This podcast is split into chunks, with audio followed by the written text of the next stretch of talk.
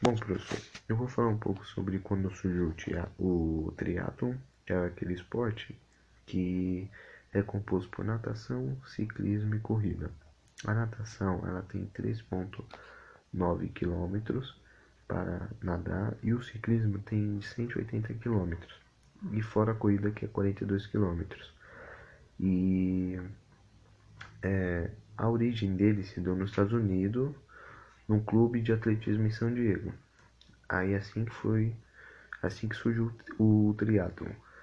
É, ele passou por algumas é, reformulações até 1982 e depois de 1982 passou a integrar o quadro olímpico, que foi apenas em 2000.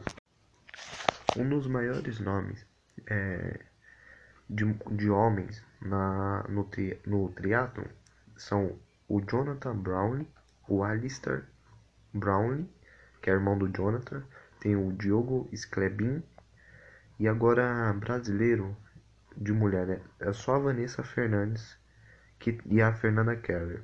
Agora de homem brasileiros é o Francisco Javier Gomes e o Miguel Arraiolos. É nome, é, são nomes estranhos, mas são eles são brasileiros, são natural do Brasil.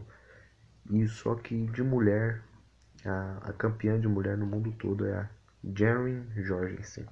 Bom, eu falei um pouco sobre o triatlo, espero que você tenha gostado aí, professor. Obrigado.